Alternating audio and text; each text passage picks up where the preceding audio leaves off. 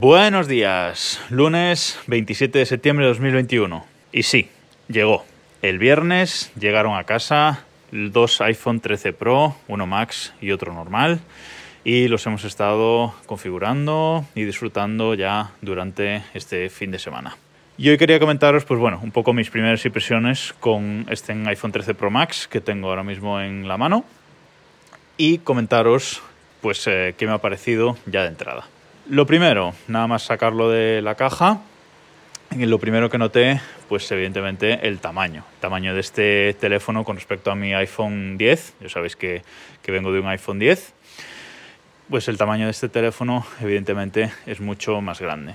Eh, es un teléfono mucho más eh, contundente. Estos bordes cuadrados le dan un diseño de, de contundencia impresionante.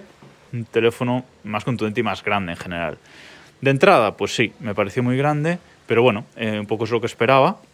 Y a las dos horas de estarlo usando y, configurando y volver a coger mi, iPhone 10, dije, pues qué teléfono tan pequeño, ¿no? O sea que no me arrepiento eh, para nada del, tamaño. Veremos cuando tenga que usarlo más en el día a día, meterlo en el bolsillo del pantalón, etcétera, a ver qué tal eh, es. Pero bueno, en principio de tamaño muy bien. Yo tengo las manos bastante grandes, con lo cual, bueno, todavía puedo seguirlo manejando con una mano sin problema en casi todas las situaciones, aunque no en todas. Pero como digo, al ver al iPhone 10 ya me pareció un teléfono pequeño. Encantado con esta pantalla enorme. Así que en ese sentido, muy bien. Más cositas del diseño, pues bueno, realmente es precioso, estos bordes de acero inoxidable, bueno, es, es increíble, es un teléfono muy, muy bonito, ya puede también. Y los modos de las cámaras. Bueno, los modos de las cámaras de este iPhone 13 Pro Max son grotescos. O sea, eso es así, y no lo digo como algo malo, simplemente que son súper grandes. O sea, son tres círculos en la parte trasera enormes. Pero bueno, la calidad de las cámaras lo requería en este, en este caso, según Apple. Una de las cosas que más noto cambio para peor, evidentemente, es eh, el peso. Este teléfono pesa mucho más que el iPhone 10, creo que pesa 100 gramos más que, ese iPhone y se nota, se nota mucho. De momento, pues eh, no me molesta, pero sí que, por ejemplo, pues, eh, por ejemplo, en la cama, por las noches, pues sí que me resulta un poco más molesto. Pesa más, vamos, eh, te cansas más de tenerlo levantado. Es un teléfono más grande, con más batería, pues bueno, pesa más. Pero de momento, ya os digo, encantado con, este nuevo teléfono y su diseño. Y lo que se dice en muchos blogs, en muchos vídeos de YouTube, es que este iPhone tiene pocos cambios con respecto al, iPhone 12.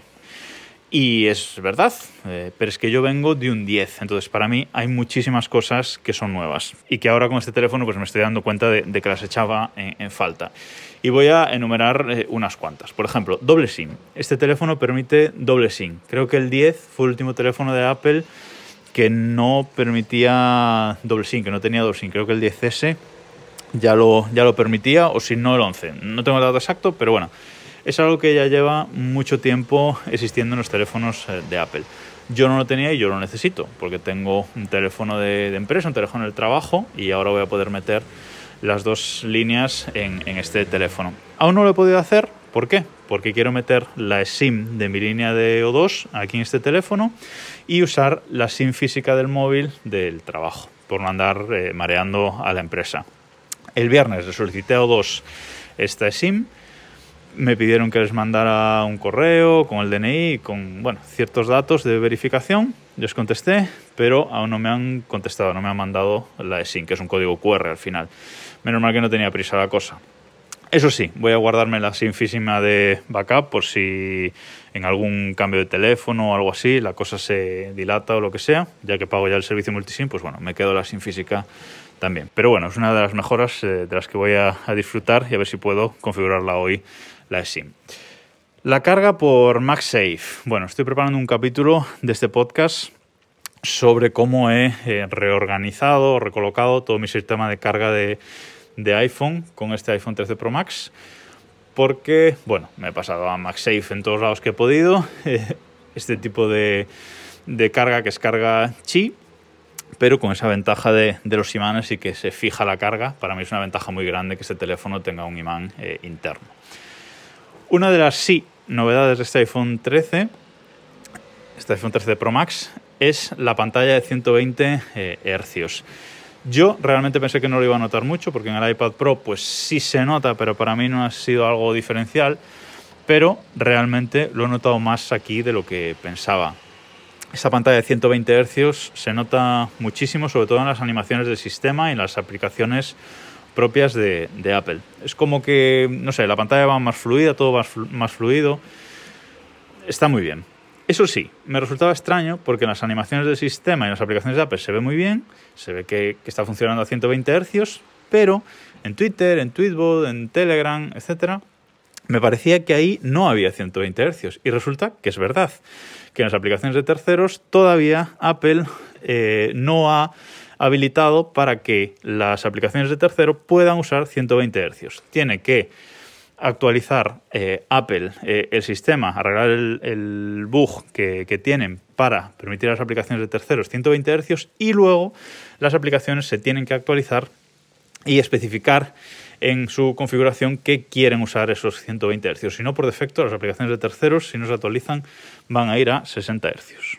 Pero bueno, desde luego en las animaciones del sistema, etcétera, se nota muchísimo. Otra cosa que yo no tenía, el chip 1. Es útil para muchas cosas, para todos los AirTags que tengo localizarlos mejor, para hacer transferencias por airdrop a otros teléfonos. Bueno, es algo que, está ahí y que no tenía. La pena es que mi Apple Watch, el Series 5, no tiene ese chip 1 y no puedo usar esta función que tiene ahora la aplicación Buscar en iOS 15 de si te dejas atrás el reloj que te avise. Puedo usarlo al revés, es decir, que si me dejo el teléfono atrás, pero me llevo el reloj, el reloj me avise de que me dejé el teléfono atrás, pero no puedo hacerlo al revés por esto, porque no tiene el chip eh, U1, este Series 5. Eh, si me dejo el reloj en casa, aunque me lleve el teléfono, el teléfono no me va a avisar. Y no lo entiendo, porque el reloj y el, y el teléfono suelen estar enganchados por Bluetooth y, por Wi-Fi, y uno puede saber si está el otro o no, pero bueno, eh, parece que, que si no tiene chip 1, Apple no lo ha activado. Más cosas. El cambio del notch. Bueno, realmente no es mucho cambio. Sí es más pequeño, pero los iconos, la hora, la información que está en los laterales del notch, pues sigue siendo la misma. Simplemente han hecho los iconos un poco más grandes, ocupando más espacio. Bueno, me parece absurdo. A ver si en iOS 16 lo cambian y pueden mostrar ahí más eh, información. 5G, que yo pensé que aquí en mi pueblo no tendría. No tendría 5G, pero sí sí que lo tengo. He alcanzado velocidades de descarga de 150 megabits por segundo, lo cual está bastante bien. No es que sea necesario, pero bueno, toda mejora se agradece. Eso sí, 5G NS, no standalone.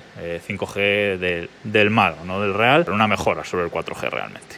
Otro gran cambio, las cámaras. Las cámaras de este teléfono, pues bueno, es la gran mejora Quizá os hable más de ellas en otro capítulo porque no he tenido tiempo este fin de semana de probarlas eh, bien a fondo y realmente todo lo que me gustaría. Pero bueno, la estabilización de la grabación de vídeo, que es algo que no tenía, espectacular. HDR, bueno, cambia mucho, modo cinemático este nuevo de estos teléfonos. Yo, por ejemplo, no tenía gran angular, que es una lente muy útil en algunas ocasiones. Las fotos en macro, eso sí que lo he probado mucho, que a mí siempre me ha gustado hacer fotos en, macro de toda la vida, pues son buenísimas. Eh, hacer una foto macro de un ojo con este teléfono, ves todos los detalles, está genial. No tenía posibilidad de sacar fotos en modo noche, bueno, muchas cosas. La cámara frontal, por ejemplo, la del iPhone 10 es de 7 megapíxeles, esta es de 12, y además esta cámara frontal tiene como un gran angular, tiene más campo de visión. Y esto lo he notado sobre todo en esa foto diaria que me hago con la aplicación Daily, que os conté hace no mucho, pues he tenido que cambiar la forma de hacer la foto, porque ahora con esta cámara frontal gran angular, como que salía muy diferente la foto a la que me estaba haciendo eh, hasta ahora. Tuve que cambiar un poco la forma de hacerlo, haciendo zoom, etcétera. Bueno, genial. También tengo LIDAR en este teléfono que no tenía hasta ahora. Bueno, para eso, fotos, retratos en modo noche, realidad virtual, eh, muchas cosas. Una de las cosas que evidentemente más necesitabas y que más cambio he visto es la velocidad del teléfono la velocidad del chip A15 con respecto a la 11 que tenía en el iPhone 10 es un cambio radical. Todo fluye, todo se mueve rapidísimo entre aplicaciones, vamos aquí y allá, procesamiento de vídeos, procesamiento de fotos, todo es eh, rapidísimo. Esto es una mejora evidente y muy brutal y es algo que, necesitaba mucho y es, eh, y es el, el cambio en el día a día que más he notado. Y el otro cambio muy grande es la batería. La batería con este teléfono tengo más del doble de batería que tenía antes. Recordemos, es un iPhone 13 Pro Max. El sábado estuve todo el día con el teléfono, creo que ponía 10 horas de pantalla en, tiempo de uso desde que me levanté a las 10 de la mañana hasta que me acosté a las 12 de la noche más o menos, estuve todo el día eh, configurando cosas aquí y allá, descargando aplicaciones, moviendo, bueno, haciendo de todo con el teléfono, probando todo. Y ya digo, cuando me acosté eh, tenía un 18% de batería más o menos. Es decir, me duró todo el día, pero no todo el día, sino dándole mucha caña, con lo cual para mí esto es un cambio eh, brutal. Una cosa que me ha gustado bastante el proceso de cambio de, migración, bueno, en iOS 15 ya el proceso de migración de un iPhone a otro, pues ya Apple lo tiene súper pulido, hay varias opciones, transferencia directa, copia de iCloud.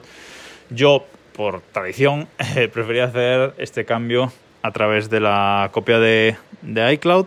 Entonces, ya sabéis, acercas un teléfono al otro, te preguntas si quieres eh, hacer la transferencia, si quieres hacer el cambio de iPhone, le dices que sí, con el iPhone viejo escaneas un símbolo que aparece en la pantalla del iPhone nuevo y a partir de ahí se enlazan, se ponen a transferir datos eh, básicos del ID de Apple, Wi-Fi, etc.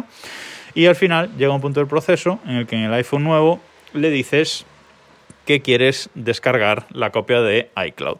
Le dices que sí y en ese momento lo que hace el teléfono viejo es iniciar una copia de iCloud. El nuevo te dice que está esperando a que el viejo acabe de hacer la copia de iCloud para cargarla y cuando el viejo acaba, el nuevo directamente carga la copia. Con lo cual no hay posibilidad de que cargues una copia de hace un día, de hace dos, sino es la copia del momento.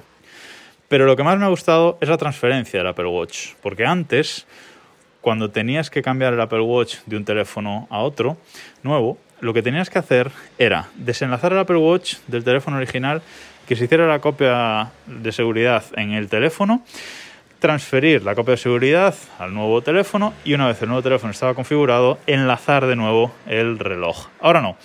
Ahora, en cuanto la copia de seguridad está cargada en el teléfono nuevo, te pregunta en el reloj quieres enlazar, quieres cambiar este Apple Watch eh, al nuevo teléfono, le das OK y hace un proceso el reloj como que se reinicia, parece un circulito como si estuviera actualizando y al rato lo tienes de nuevo eh, enganchado al nuevo teléfono y totalmente como lo tenías. Eso está muy muy bien.